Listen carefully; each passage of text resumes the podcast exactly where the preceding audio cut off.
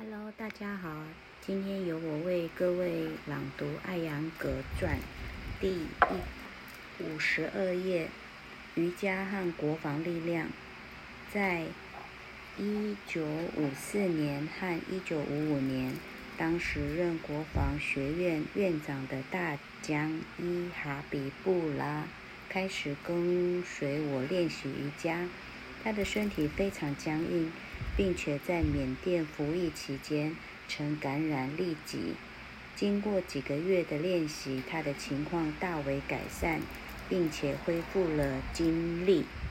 他成了一位彻底的瑜伽信徒。他想在学院里大力推广瑜伽，于是，在一九五五年六月，他命令学院教官们接受瑜伽训练。我对这些教官进行了为期一个月的训练，让他们认识到瑜伽体式对人体系统的效用。这些教官们此前都认定只有他们那一套锻炼才最适合军队。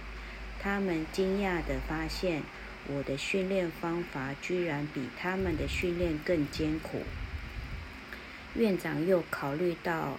了学院里那些体弱的男孩子们，在与副院长一番讨论之后，他们选择了五十名身体虚弱的学员来参加一个为期四个月的实验。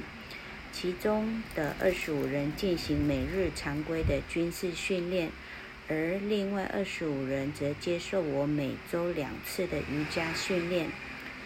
实验结束后，二十五名接受瑜伽训练的学员之前的常规军事训练，并未提高他们体能，在健康程度、敏敏捷度、身体轻盈度和心智开发等方面都表现出了进步。他们的表现要强于另外一组未接受瑜伽训练的学员。我知道瑜伽组的学员顺利通过了他们的考核，展现了显著的进步。当然，这些数据是由学院保存的。此次实验鼓励院长将瑜伽训练扩大至所有学员，而我在学院的服务又增加了一年。应应学院军官们的要求。院长为又为他们开设了特别课程。我能有机会将瑜伽的益处向军方人员展示，多亏了哈比布拉院长。本来学院的瑜伽训练在一九五八年停了下来。让人振奋的是，一九七六年阿瓦提院长又重新恢复了学院的瑜伽训练。课程由我大女儿吉塔和儿子普上执教。我与国防学院的关系让我有机会将我的艺术在印度第一任总统、曾经的医生拉金德拉普拉萨德和来访的外国使团面前展示。其中有一位莫罕默德。哈德医生来印度进行友好访问，他是当时的印度尼西亚总统副总统。他在一九五五年十一月十日参观了国防学院，有一组学员为他表演了瑜伽体式，我也做了一个二十分钟的展示。在同一个月里，也是在国防学院。我在俄国总理布尔加宁元帅和苏共第一书记尼基塔赫鲁晓夫面前做了表演。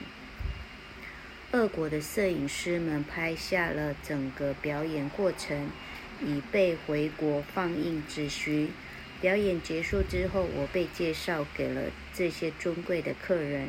当他们听闻我正在训练国防学院的后进生时，他们提到了我教授军队长官纳格舍将军、舍将军一事。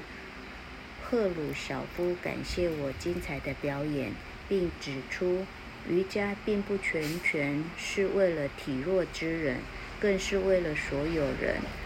总指挥官、南方司令少将提玛雅也祝贺我出色地展示了印度文化。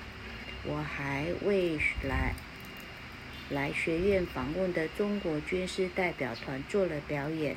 他们对我的灵活性和技术很有震惊、惊讶、震惊，并表示在出游击战争中很需要这样的训练。一九五五年十一月，我在孟买一家剧院的支持下做了另外一场演讲表演。这次表演让观众大为赞叹，瑜伽训练方法带来的内在的满足。与平和是建立世界和平的武器，因为它增进了不同国家的人民之间对健康的理解，并且可以让人们更宽容。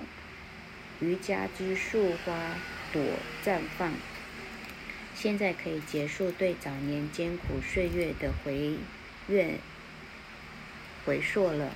尽管在一九九一九五五到一九六零年间。我还是经历了一些坎坷，但我和家人的生活已经不像之前那般艰难了。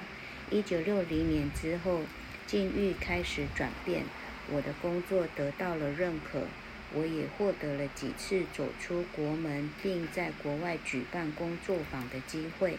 我的这部分活动获得现在已经广为人知了。所以我可以不必再详细描述了。我详细陈述的陈述我的早年岁月，是因为那一段生活只有几个和我很亲密的人知道。我觉得，在我走完六十年人生的今天，正是一个恰当的时机来诉说我早年岁月中的故事。瑜伽之树已经绽放花朵。今天朗读到此，谢谢各位。